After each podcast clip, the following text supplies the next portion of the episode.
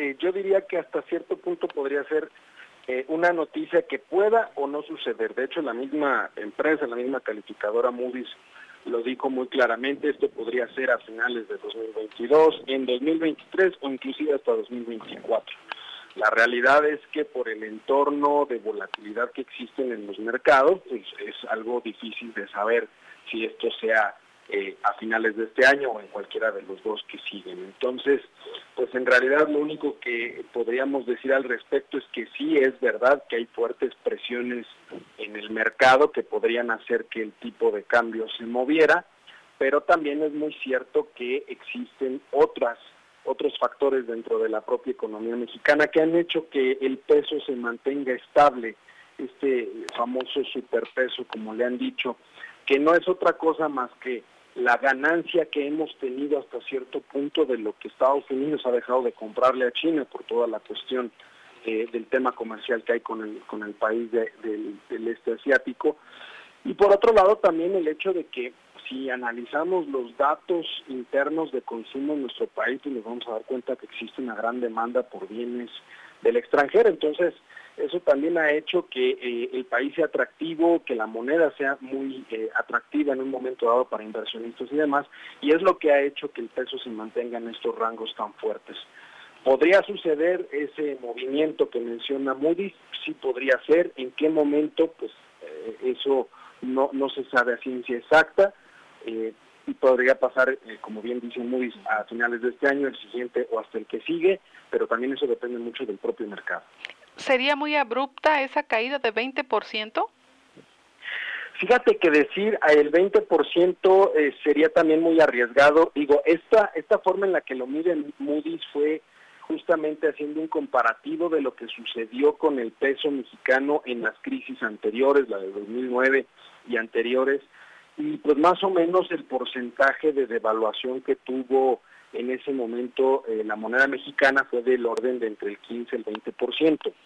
Ahorita las condiciones de esta eh, crisis económica, digámoslo de esa forma que estamos viviendo, son completamente distintas a las que existían en ese momento.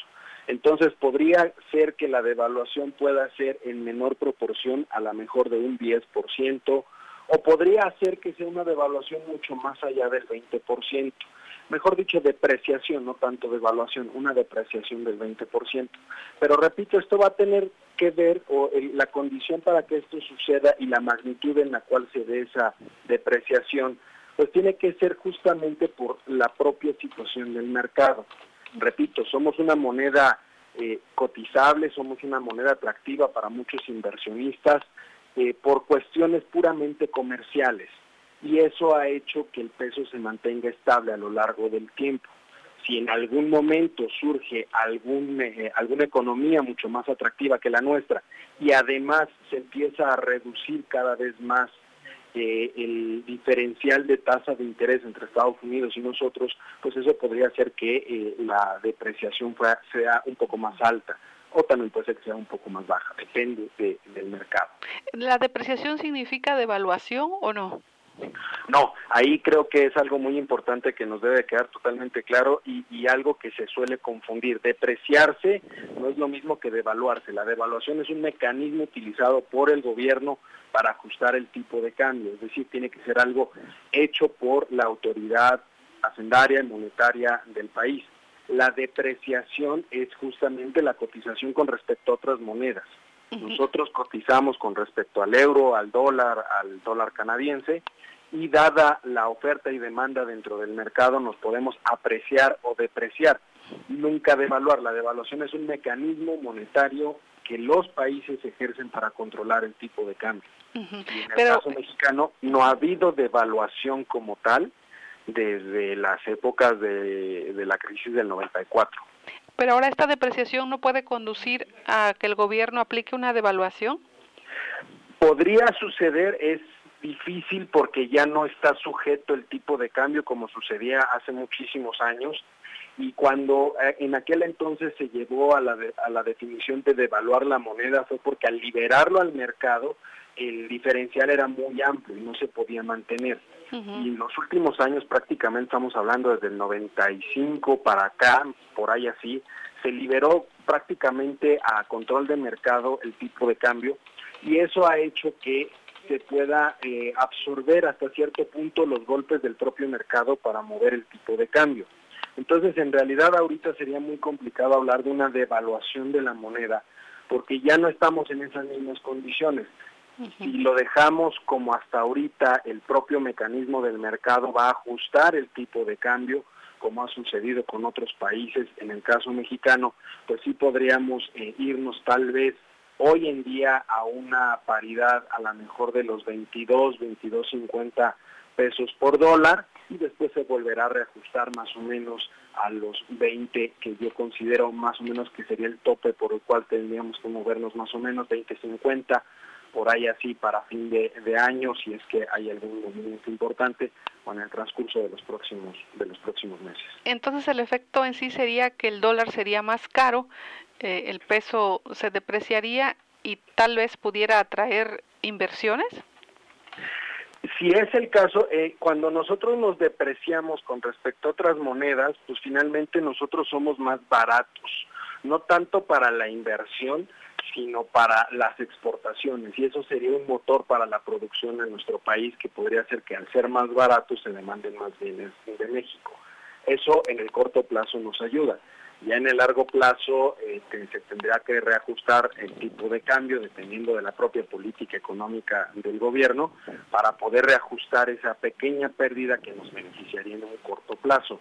Pero en realidad para la inversión lo que nos hace atractivos es el diferencial que existe entre la tasa de interés de los Estados Unidos y la tasa de interés que tenemos aquí, que es lo que ha estado moviendo tanto el Banco de México eh, y la Fed en Estados Unidos por cuestiones de la inflación. Ahorita ellos más o menos se espera que cierren el año en el orden del 4%, por ahí así, y nosotros estaremos cerrando por ahí del tema del 10.5. Entonces ese diferencial, mientras se mantenga atractivo para los inversionistas en cartera, pues es lo que va a estar llegando. Bien. Por último, preguntarle eh, cómo afectaría si se sigue depreciando el peso, cómo impacta a los ciudadanos. Pues mira, ahí lo que va a impactar de manera importante es que mientras más eh, se deprecie, todos aquellos bienes que se demanden del extranjero empezarán a encarecerse. Entonces habría que analizar que obviamente no a todos de manera igual les pega este, esta depreciación del peso, pero de manera general sí hay un impacto, porque finalmente la economía mexicana, por el amplio nivel de comercio que existe con otras partes del mundo, específicamente con Estados Unidos también, pues va a hacer que la mayor parte de los productos que nosotros importemos se encarezcan. Entonces, eso puede impactar en el orden también de alimentos, porque se, importan muchos alimentos de Estados Unidos y de otras partes del mundo. También podría ser que nos peguen el tema de manufacturas o que nos pegue inclusive en el tema de servicios. Entonces eso se va a ver reflejado en el, en el corto plazo, en el bolsillo de las personas, porque finalmente se empieza a encarecer el costo y, ahí es donde tendríamos que ver eh, el impacto que se puede dar. Por supuesto, cualquier tipo de, impacto se va a ver reflejado en los bienes de consumo más básicos, por ejemplo, medicinas, puede ser, como decía ya, alimentos, y pues ahí los más afectados siempre van a ser las personas de recursos más escasos. Se estima que la inflación ya haya llegado a su pico, como opinó el presidente López Obrador. Incluso hoy celebró que el último reporte quedó en 8,53% si lo analizamos, eh, a ver, ese, dato es interesante porque eh, se, se, dice, y el último dato efectivamente de la primer quincena de octubre es del 8.53%, pero ojo, si no lo podemos comparar con el dato inmediato anterior que fue el dato de el mensual de septiembre, que fue del 8.7%.